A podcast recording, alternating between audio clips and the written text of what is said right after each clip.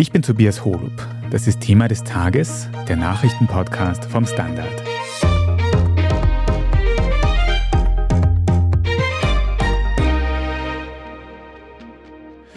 Ein österreichisches Mini-Dubai, ein brisanter Immobiliendeal und ein Politiker, der deshalb aus seinem Amt gedrängt wird.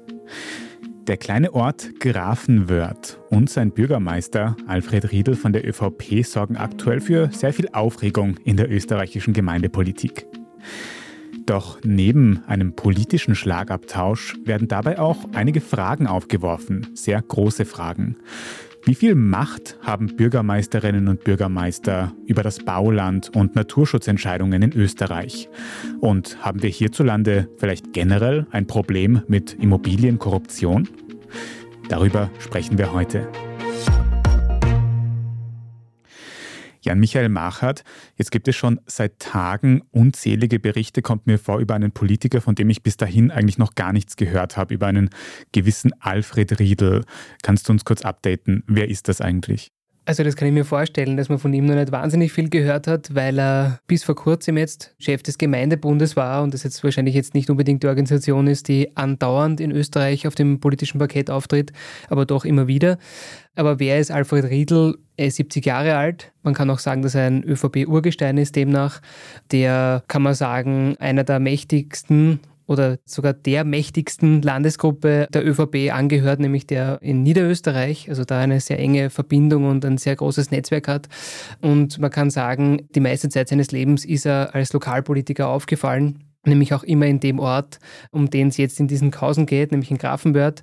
Da ist er seit 1985 im Gemeinderat aktiv. Fünf Jahre später ist er dann Bürgermeister geworden, ist das bis heute, war zwischendurch auch bis vor ein paar Jahren im Niederösterreichischen Landtag aktiv, aber viel wichtiger ist es, dass er sich eigentlich seit Jahrzehnten, kann man sagen, in der Gemeindevertretung engagiert. Zuerst natürlich in der niederösterreichischen und seit 2017 ist er Präsident des Gemeindebundes, also des Dachverbands. Davor war er schon Vizepräsident.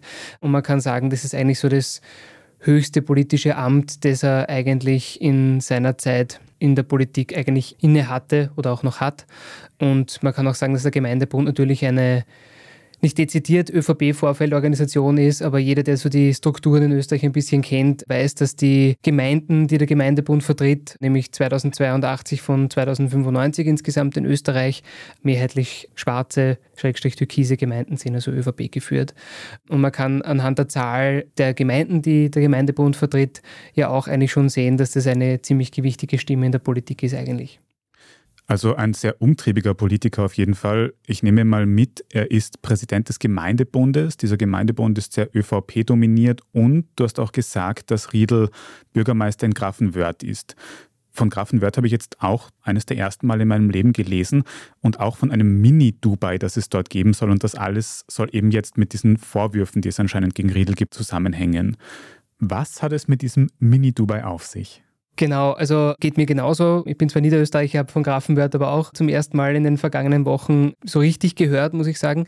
Und das Projekt, um das es da geht, in Grafenwörth heißt Neubausiedlung Sonnenweihe.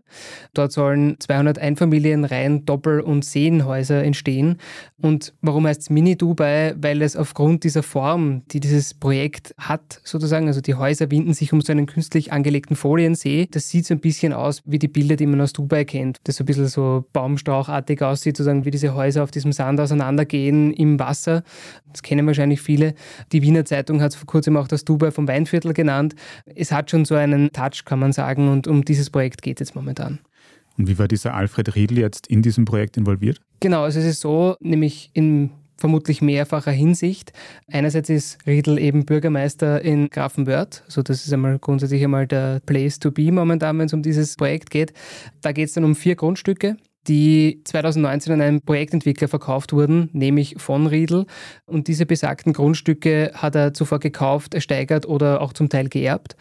Und um diese Grundstücke geht es momentan in der Hinsicht, weil nämlich kurz vor diesem Verkauf, wenn man zumindest nach diesen Medienberichten geht, im Profil und Krone das zum ersten Mal aufgebracht haben und dann die Wiener Zeitung, hat sozusagen der Gemeinderat, dem Riedl ja vorsteht als Bürgermeister, kurz vor diesem Verkauf diese Grundstücke umgewidmet, nämlich auf Bauland. Und diese Grundstücke sind dadurch wesentlich mehr wert geworden. Und jetzt heißt es, Riedl eine Million Euro daran verdient hätte, also an diesem Projekt. Er sagt selbst dazu, also sagen wir so, er sagt dazu nichts eigentlich, aber bestätigt diese Summe nicht, dementiert sie aber auch nicht. Also das heißt, das steht momentan eigentlich noch im Raum.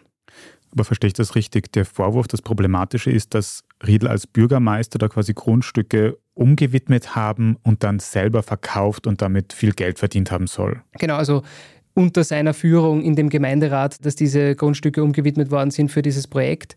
Genau. Und eben der Vorwurf ist oder diese schiefe Optik ist, dass er eben daran Geld verdient hat.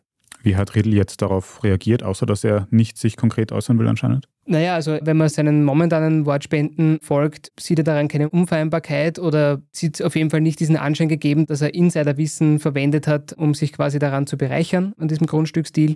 Man kann aber sagen, dass diese Geschichte, obwohl sie eigentlich schon älter ist, also Profil und Krone haben die ja schon viel, viel früher aufgebracht und die Wiener Zeitung hat es wieder aufgewärmt und ein bisschen weiter recherchiert. Jetzt hat es erst so richtig eine Öffentlichkeit erreicht und man kann sagen, dass Riedl dadurch massiv unter Druck geraten ist. Also nicht nur von den roten Vertretern im Gemeindebund, die allesamt natürlich seinen Rücktritt gefordert haben, sondern auch von jenen, die ÖVP-nah sind. Also es kam auch Kritik zum Beispiel vom Gemeindebund-Chef aus Salzburg, der gemeint hat, das wirft natürlich ein schiefes Licht auf alle Bürgermeister und es ist momentan einfach eine ziemlich schlechte Stimmung im Gemeindebund. Jetzt war dann gestern, Dienstagabend, eine Krisensitzung im Gemeindebund mit allen Vertretern auch aus den Ländern, wo es dann darum ging, dass sich Riedl erklärt, sprich der Druck steigt auch innerhalb der Organisation auf ihn immer mehr. Man hat sich jetzt aber darauf verständigt im Moment, dass Riedl zur Seite tritt, also sein Amt vorerst ruhen stellt und seine Vize übergibt. Aber an einen Rücktritt dürfte Riedl bis dato nicht gedacht haben. Wäre mir zumindest nicht bekannt. Also da wurde, wenn ich das richtig verstanden habe, ein Rücktritt gefordert. Geworden ist es dann ein zur Seite treten. Denkst du, dass die Geschichte damit erledigt ist? Naja, es wird die Zeit zeigen. Man merkt, dass da eine ziemliche Dynamik hineingekommen ist. Also ich glaube, die muss man jetzt auch abwarten. Nämlich auch, weil wir leben ja auch in Österreich. Wir wissen, dass Parteiverbündete sehr oft dann auch in solchen Situationen dann trotzdem zu ihrem Chef halten. In dem Fall ist es diesmal nicht so. Also man merkt, dass dieser Rückhalt, den Riedel sicherlich zweifellos gehabt hat, bröckelt dass einfach die Optik sehr, sehr schief ist und man wird einfach abwarten, was da noch rauskommt. Also man merkt jetzt, es kommen ja auch jetzt laufend immer neue Details zu anderen Grundstücksdeals heraus. Die Presse hat jetzt gestern am Abend über einen weiteren berichtet, der im Vergleich kleiner ist, aber dennoch ein Sittenbild aufzeigen könnte. Das Problem an der Sache ist ganz grundsätzlich, wenn man sich die Statuten des Gemeindebunds ansieht, die auch die Wiener Zeitung angeführt hat, in dem Fall Riedel kann man nicht zurücktreten, wenn man so will. Also man kann ihn nicht seines Amtes entheben, das geben die Statuten nicht her. Das heißt, in dem Fall, wenn es darum geht, ob Riedel den Sessel räumt, liegt es noch immer an Riedel selbst, ob er das macht oder nicht. Mhm. Du hast da vorher von einer schiefen Optik gesprochen und es ist auf jeden Fall sehr interessant zu sehen, wie viel Einfluss Bürgermeisterinnen und Bürgermeister da anscheinend haben auf die Umwidmung von Grundstücken, die dann ja auch eben in große Immobiliendeals mit sehr viel Geld dahinter münden können, offensichtlich. Wir schauen uns das gleich noch genauer an, aber mal vielen Dank dir für die politische Einordnung, Jan-Michael Machert. Sehr gerne. Danke. Und wir sind gleich wieder da.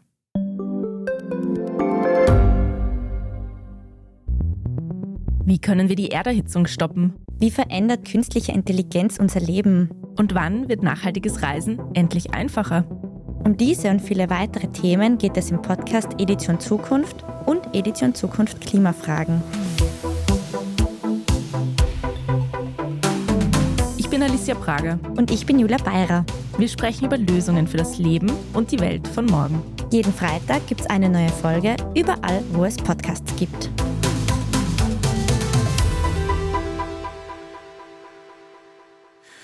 Ich habe also heute schon gelernt, dass Bürgermeisterinnen und Bürgermeister ganz viel Entscheidungsmacht haben darüber, was mit den Grundstücken in ihren Gemeinden passiert. Und Bernadette Redl, du arbeitest in der Standard Immobilienredaktion, kennst dich mit dem Thema naturgemäß sehr gut aus. Vielleicht kannst du mir da noch ein bisschen genauer erklären, können Bürgermeisterinnen und Bürgermeister da wirklich einfach so entscheiden, was in ihren Gemeinden passiert mit Grundstücken? Ja, also wenn es um dieses Thema geht, geht es eigentlich immer um Bauvorhaben und Umwidmungen. Und da muss man schon dazu sagen, eigentlich entscheidet das nicht der Bürgermeister oder die Bürgermeisterin selbst, sondern das ist der Gemeinderat, also ja ein demokratisch gewähltes Gremium. Und dort ist es aber leider oft so, dass die Mitglieder, die in diesem Gemeinderat sitzen, über diese einzelnen Projekte gar nicht gut informiert sind oder dass ihnen auch schlichtweg das Hintergrundwissen fehlt, warum zum Beispiel Boden nicht versiegelt werden soll oder man eine Gemeinde nicht zersiedeln sollte. Und in der Recherche habe ich dann zum Beispiel erfahren, dass bei so mancher Abstimmung dann ein bisschen so ein ratloses Schweigen herrscht und manche von diesen Gemeinderatsmitgliedern dann einfach aufzeigen, wenn auch der Bürgermeister die Hand hebt, einfach weil sie es gar nicht besser wissen. Mhm.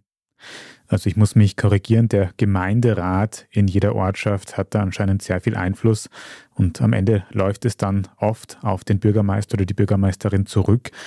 Das heißt, da werden in diesem Gemeinderat sehr, sehr wichtige Entscheidungen getroffen, hast du gerade angesprochen, auch was teilweise Zersiedelung und Naturschutz angeht.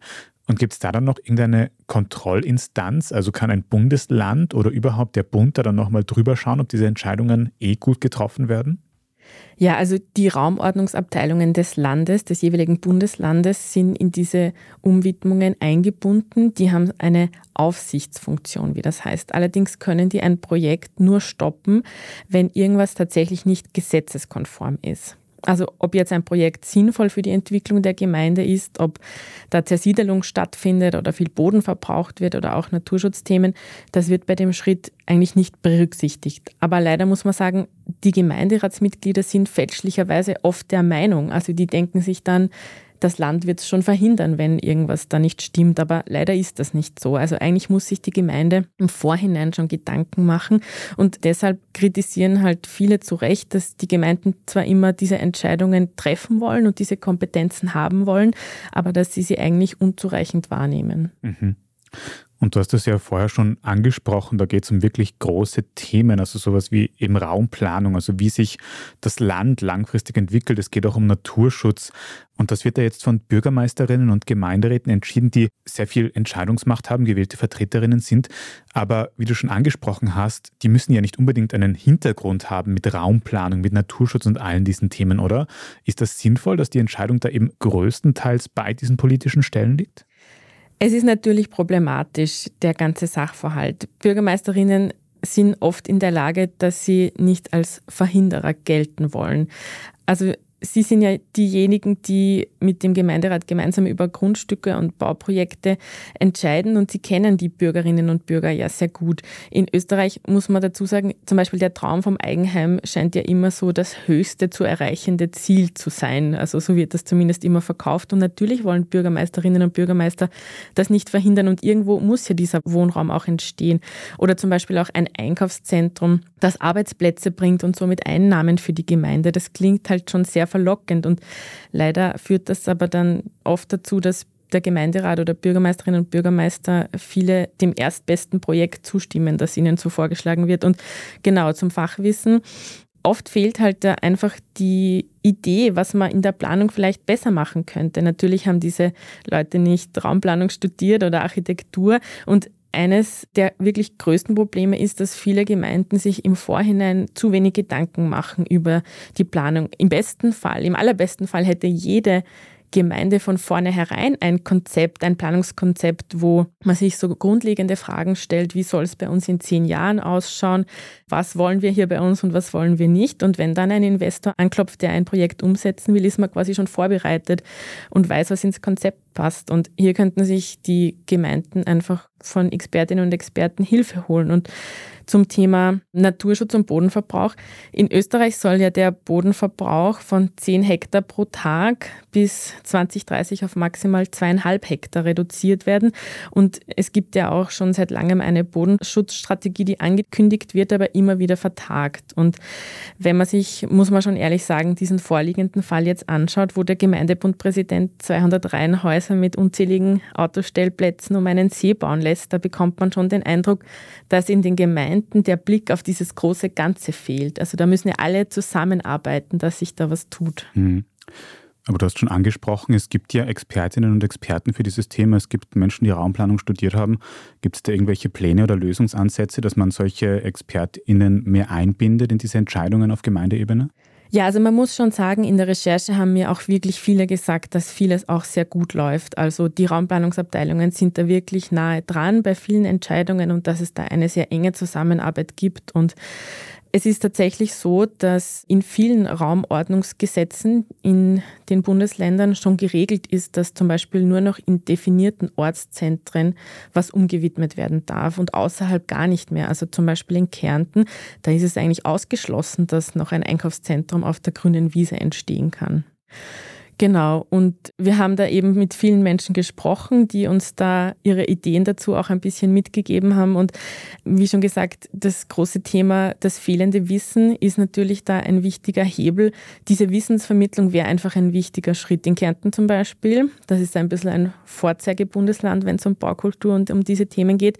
Da gibt es seit einiger Zeit vom Bund geförderte Baukulturseminare für Bürgermeisterinnen und für Verwaltungsmitarbeiterinnen, wo sie eben genau zu diesen Dingen informiert und ausgebildet oder weitergebildet werden. Und ja, was die Planung anbelangt, da wäre es eine sehr gute Idee, wenn man zum Beispiel vom Bund hier Förderungen initiiert, die die Gemeinden dazu anregen oder dazu animieren, dass sie einfach mehr Zeit in die Planung von Projekten oder von ihrem ganzen Ort stecken.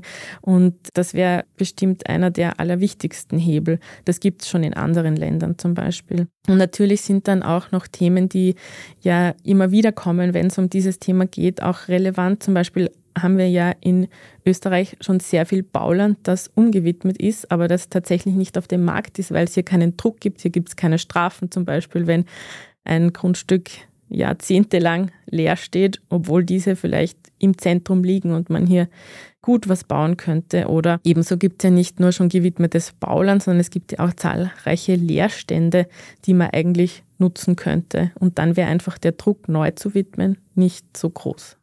Also es gäbe einige Ideen, wie man eben mit Grundstücken umgehen kann, auch vielleicht zu mehr Wohnraum kommen kann, ohne mehr Natur verbauen zu müssen.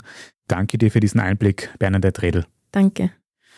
Bleibt trotzdem noch die Frage übrig, am Ende des Tages muss politisch irgendwer entscheiden, was mit Grundstücken passiert. Im Moment sind es eben BürgermeisterInnen und GemeinderätInnen. Und Erik Frey, du hast dich noch ein bisschen eingehender mit dieser Frage auseinandergesetzt, wie man denn da langfristig auf einen grünen Zweig kommen kann. Denn dieses System, das wir jetzt gehört haben, dass einzelne Personen entscheiden, was wo wie gebaut werden kann, ist dieses System nicht an sich sehr anfällig für Machtmissbrauch? Der Anreiz zum persönlichen Missbrauch ist auf jeden Fall da und ich glaube, es gibt doch genügend Fälle, wo man zumindest gewisse Entscheidungen, die hier Bürgermeister getroffen haben bezüglich der Immobilien in ihrer eigenen Gemeinde sehr in Frage stellen können. Chaletdörfer, wo sie auch daran beteiligt sind und das liegt auch ein bisschen daran, dass halt die Bürgermeister dort im Ort sind und halt Geschäfte machen und diese klare Trennung zwischen Politik und Geschäft halt in so einer kleinen Gemeinde nicht immer ganz so gut funktioniert aber auch in der Stadt Wien gibt es immer wieder fragwürdige Deals, wo man sagt, na ja, die Nähe zur SPÖ hat gewissen Immobilienentwicklern auch nicht gerade geschadet.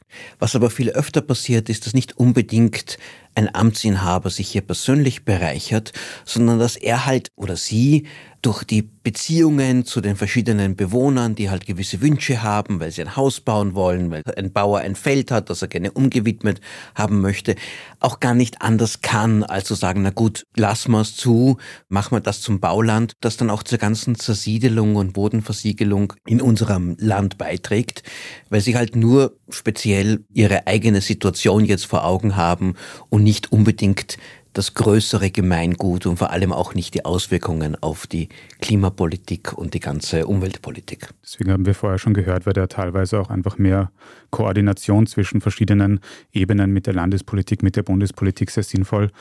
Aber Erik, was ich mir auch bei der ganzen Geschichte schon gedacht habe, viele von diesen Vorgängen, von denen wir hören, wenn Flächen umgewidmet werden, dann verkauft werden, die sind ja gar nicht unbedingt illegal, oder? Also das ist ja vom System her so vorgesehen. Das Problem an diesen ganzen Immobiliengeschäften ist, dass es fast nie illegal ist. Es läuft absolut entsprechend der Gesetze, der Vorschriften ab, aber das heißt nicht, dass es unbedingt sauber und korrekt und im Sinne der Allgemeinheit ist, sondern dass hier auch, was ich eine strukturelle Korruption bezeichnen würde, stattfindet, wo politische Entscheidungen dazu führen, dass irgendjemand persönlich davon profitiert und die, die auf diese politischen Entscheidungen Einfluss haben, dann möglicherweise sich daran beteiligen oder halt auch als Gefälligkeit es hier in diesem Sinne auch machen. Und in unserem jetzigen System lässt sich das durch Strafrecht nur in Ausnahmefällen dann wirklich verfolgen oder auch vermeiden. Hier muss man anders angehen. Man muss einfach sagen, gut, die Politik hat gewisse Sachen zu entscheiden, weil Boden, Flächenwidmung, Raumordnung muss von der öffentlichen Hand geschehen. Das hat Konsequenzen für Unternehmer, für Immobilienbesitzer, für Anrainer, für alle möglichen Menschen. Und diese Konsequenzen müssen transparent sein. Es muss jeder wissen, was die Folgen sind. Es müssen nach einer Unwidmung die Deals bekannt gegeben werden. Die finanziellen Details von Transaktionen müssen irgendwie öffentlich werden. Und vor allem, was in Österreich auch fehlt, ist eine sogenannte Mehrwertabgabe, also eine wirklich konsequente Umwidmungsbesteuerung damit es klar ist, wenn man aufgrund einer politischen Entscheidung profitiert, dann darf man das nicht persönlich in seine eigene Tasche stecken können, dann gehört das eigentlich der Allgemeinheit.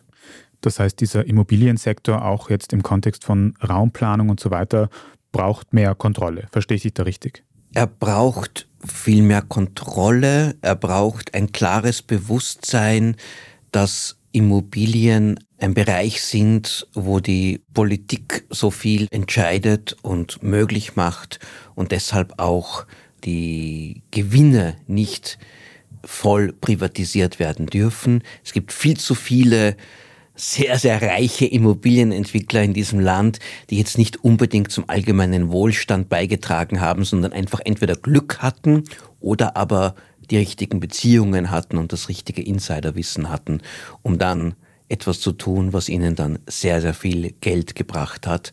Kontrolle ist die eine Sache, eine klare Besteuerung und Transparenz sind die anderen beiden Faktoren, die, glaube ich, notwendig wären, um hier etwas mehr Sauberkeit in dieses System hineinzubringen.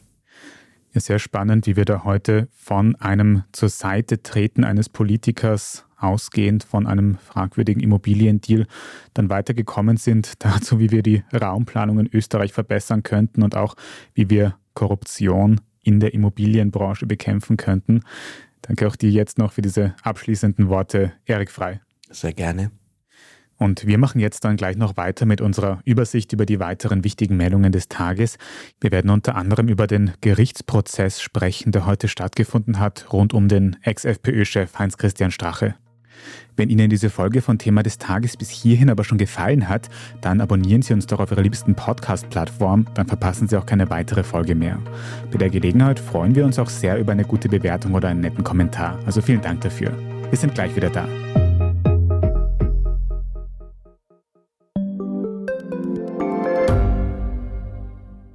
Ich bin die Franziska. Ich bin der Martin. Und wir wollen besser leben. Lohnt sich 10.000 Schritte zu gehen jeden Tag? Ist das Großraumbüro wirklich so schlecht wie sein Ruf? Spoiler, ja. Bringt's was, Intervall zu fasten? Wir fragen die, die es wirklich wissen und probieren es auch gleich selber aus. Bei Besser Leben, jeden Donnerstag eine neue Folge. Und hier ist, was Sie heute sonst noch wissen müssen. Erstens, das Oberlandesgericht in Wien hat heute abermals den ehemaligen FPÖ-Chef Heinz-Christian Strache in der sogenannten Causa Asfinag freigesprochen. Der Hintergrund, die Korruptionsstaatsanwaltschaft hatte Strache sowie den Unternehmer Siegfried Stieglitz der Bestechlichkeit bzw. Bestechung beschuldigt. Demnach soll Strache dem Unternehmer einen Aufsichtsratsposten verschafft haben, im Gegenzug für eine Spende an einen FPÖ-nahen Verein. Als Beweismittel dafür hatte die Staatsanwaltschaft Chatnachrichten zwischen den beiden aufgeführt. Schon im ersten Prozess vor rund einem Jahr hatte das Gericht aber entschieden, dass diese Beweise nicht ausreichend seien, um den Vorwurf zweifelsfrei zu belegen. Die Staatsanwaltschaft hatte dagegen Rechtsmittel eingelegt, woraufhin heute auch ein zweites Gericht Strache und Stieglitz freigesprochen hat. In einer anderen Affäre wird allerdings weiterhin gegen Strache ermittelt. Da geht es um den Vorwurf, dass er private Ausgaben als Parteispesen für die FPÖ verbucht haben soll. Zweitens, in Südeuropa toben weiter heftige Brände. Auf der griechischen Ferieninsel Rhodos sind noch immer tausende Freiwillige im Einsatz, um die Feuer dort zu löschen. Davor ist es gelungen, ein Feriendorf im Süden der Insel vor den Flammen zu retten. TouristInnen, insbesondere aus Österreich, sind laut den Behörden aktuell nicht in Gefahr. Heute am Mittwoch soll es auf Rhodos aber wieder bis zu 46 Grad haben. Ähnlich schwierig ist die Lage auf der italienischen Insel Sizilien. Dort kommen die Waldbrände der Hauptstadt Palermo immer näher.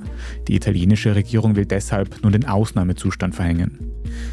Und drittens, in Deutschland wird gerade darüber diskutiert, offiziell eine Siesta einzuführen.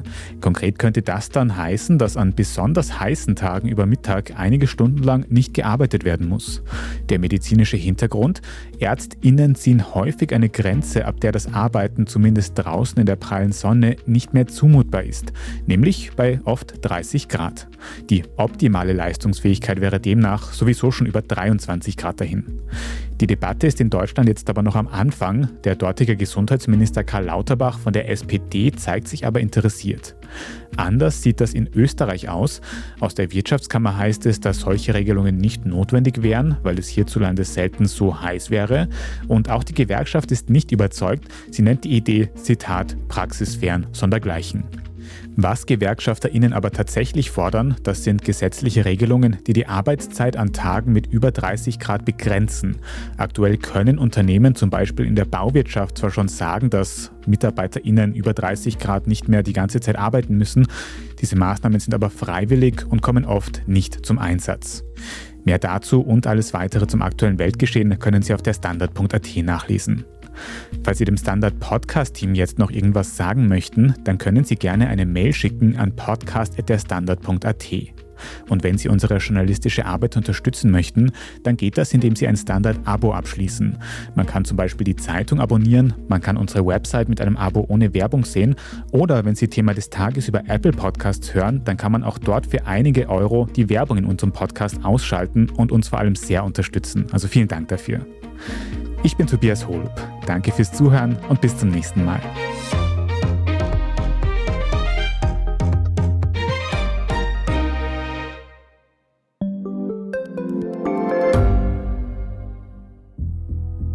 Was ich nicht nachvollziehen kann, ist, warum an jedem Unrecht immer ich schuld sein soll. Ein Korruptionsskandal jagt den anderen. Österreich hat in den letzten 30 Jahren viel über Klimaschutz gesprochen, aber zu wenig getan. Die Politik verschläft die Klimakrise. Die Behörden haben alles richtig gemacht. Fehler vergisst man, statt daraus zu lernen. So sind wir nicht. So ist Österreich einfach nicht. Aber wie ist Österreich dann? Das wollen wir bei Inside Austria herausfinden. Wir blicken auf die großen österreichischen Skandale. Von Ibiza bis Ischgl. Wir wollen wissen, wer dafür in der Politik die Verantwortung trägt. Und wir schauen genau hin, wo Österreich über seine Grenzen hinaus mitmischt. Vom Wirecard-Skandal bis zum Ukraine-Krieg. Das ist Inside Austria von Standard und Spiegel. Jeden Samstag eine neue Folge, überall, wo es Podcasts gibt.